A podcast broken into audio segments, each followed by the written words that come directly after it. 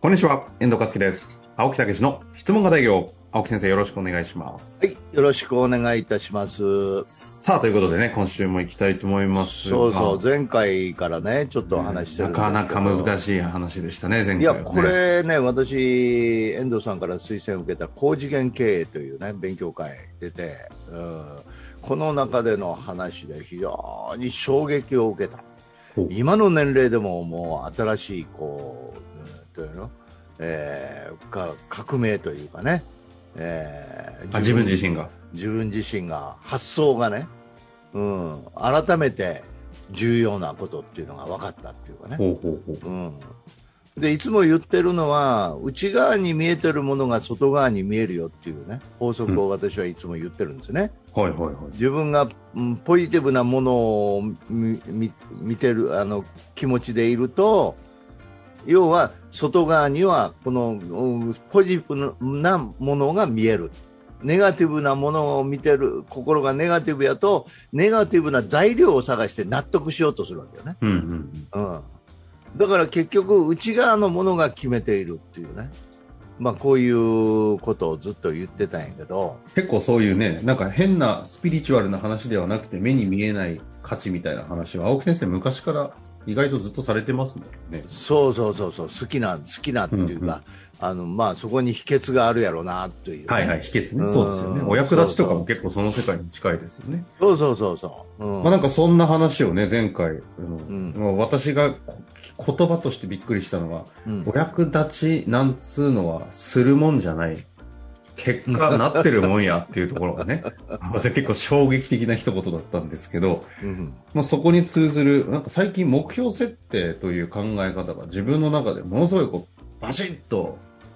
なんだ、少しパラダイムシフトしたぞぐらいの、なんかしょこうイメージが変わってるんですね。ただ私やってた、言いたかったのこれや、みたいな話が。うん、だから結局はさ、何かっていうと、もう引き寄せなんだっていう話をね。取りに行くっていう話じゃないんですよ。目標達成を達成していくっていう話じゃなくて、それはあるんだけど、そそれの、それに向かっていく心持ちによって、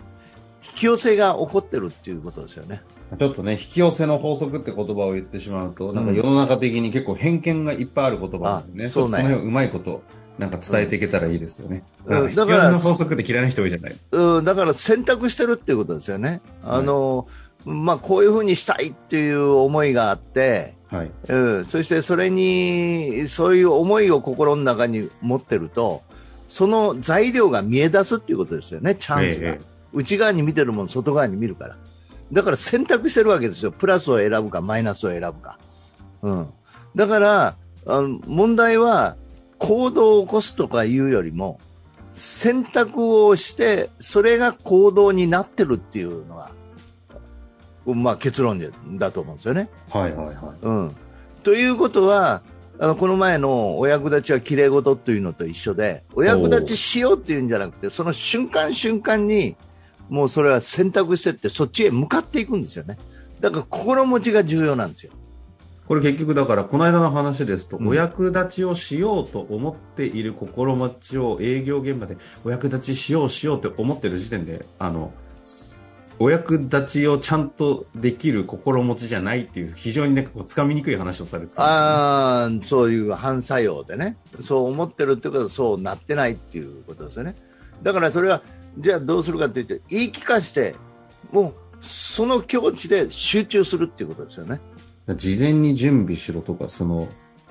お役立ちの気持ち、感謝に溢れた状態を事前に作っとかなきゃいけないとかっていう話がそのあたりに多分繋がってくるんでしょうね。そうそうそう。事前に作って、その瞬間にはもう無の境地で、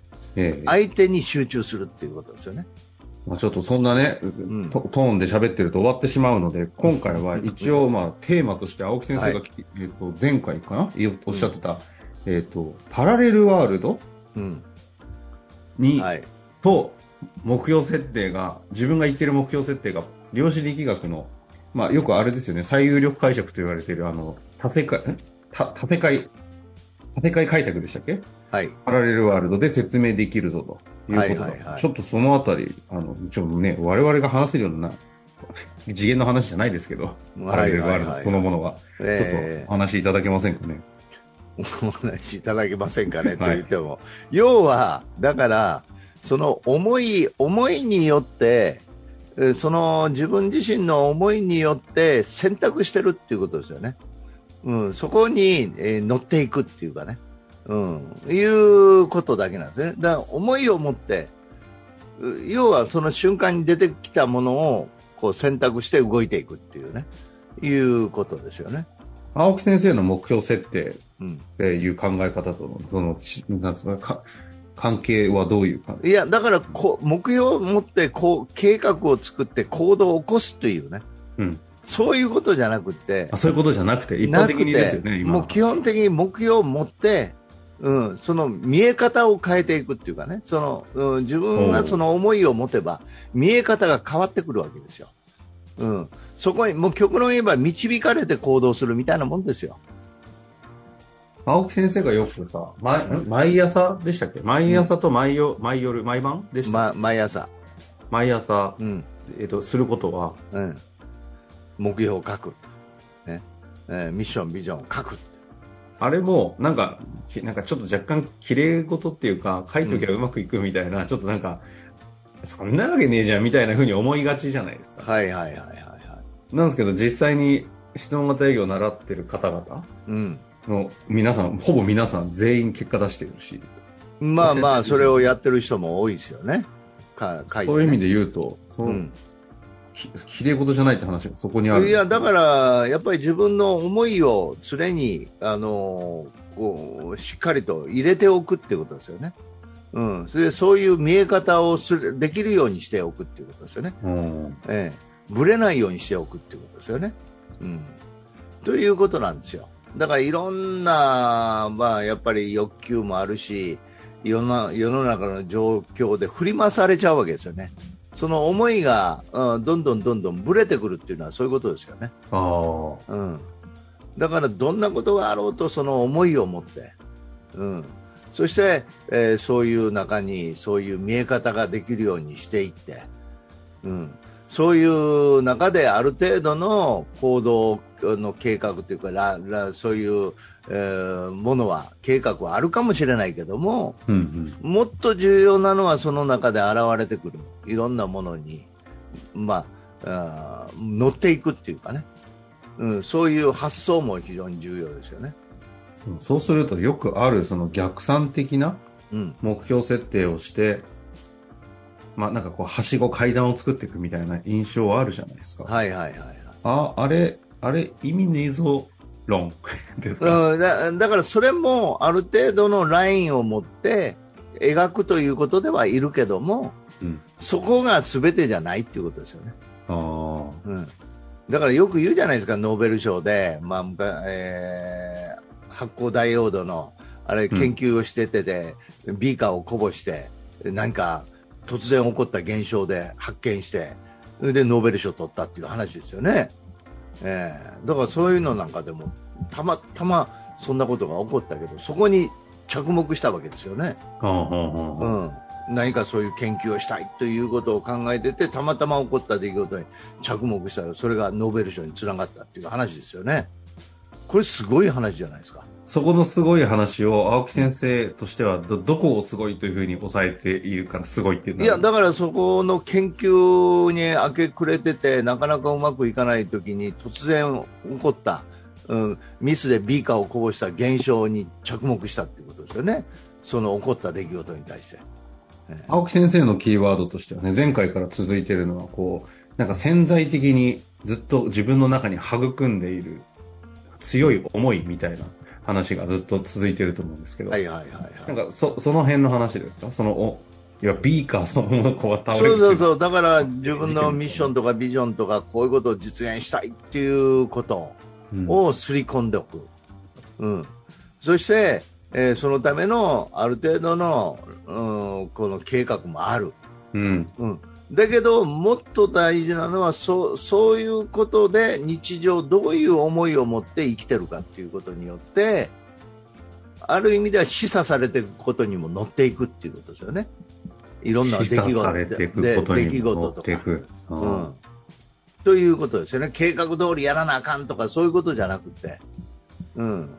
ある程度起こってくる、そういう中での現象にも目を向けていくっていうね。ね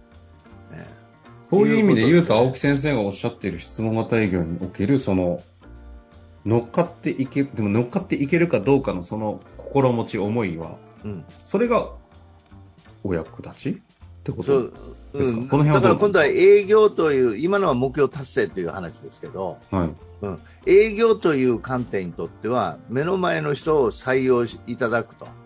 いうことで言ってるけども、基本的にはお役立ちっていう気持ちで、お役に、その面会をお役に立とうという気持ちで面会はするけども、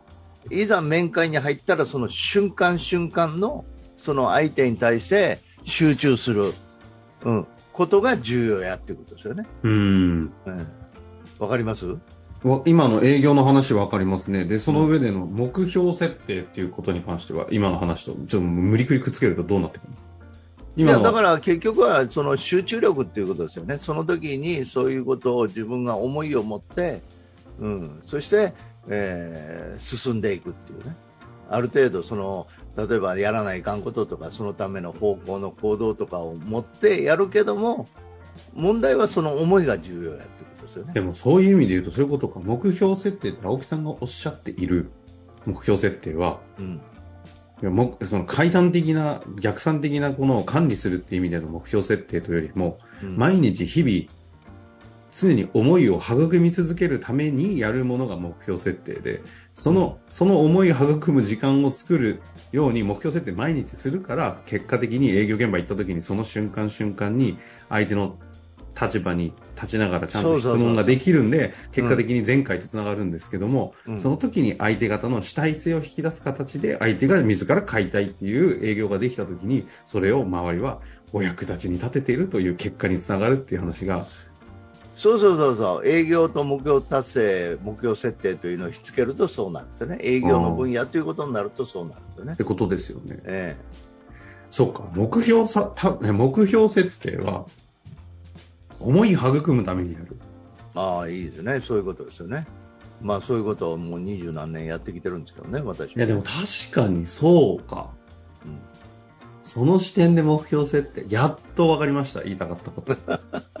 いや、なんか量子力学だ、パラレルワールドだっつってけど、大丈夫かなと思ってたんですけど。うん、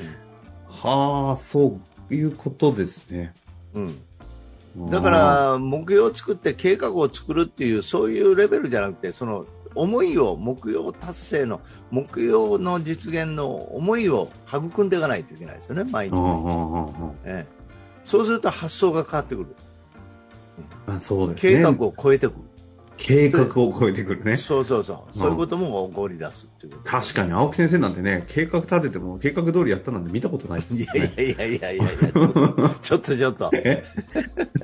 えなんか全然計画と違えけど、結果出てからまあいいか。重いですから。重いですかそれ雑すぎる気がしますけど。まあ、ということで、ちょっとね、今回は、あの、少しあの普段見せない青木先生。いやいやいや、普段も、普段も言ってんねんけどね。うん、そうですね。うん、まあ、ただこんなね、真剣に真面目な会話はね、あんまり私もしたことがない会をさせていただいて、非常にあの、有意義な時間でしたけどいやいやいや、まあ、あの、ね、まあ、2回にわたってね、少しちょっとこう、抽象度の高めの話をあえてしてみましたが、うん、根底にはそういうものがあるんです、大丈夫です、アピールしなくて。あの、ということで、はい、あの、お話ししてきましたが、まあ次回からね、はい、質問またたくさん来てますので、質問戻りたいなとは思っております。また、こういった持ち込み企画ぜひ。はい。よろしくお願いします。ということで終わりましょう。はい、ありがとうございましたあ。ありがとうございました。本日の番組はいかがでしたか？番組では、青木武氏への質問を受け付けております。ウェブ検索で質問型営業と入力し、検索結果に出てくるオフィシャルウェブサイトにアクセス。その中のポッドキャストのバナーから質問フォームにご入力ください。たくさんのご応募お待ちしております。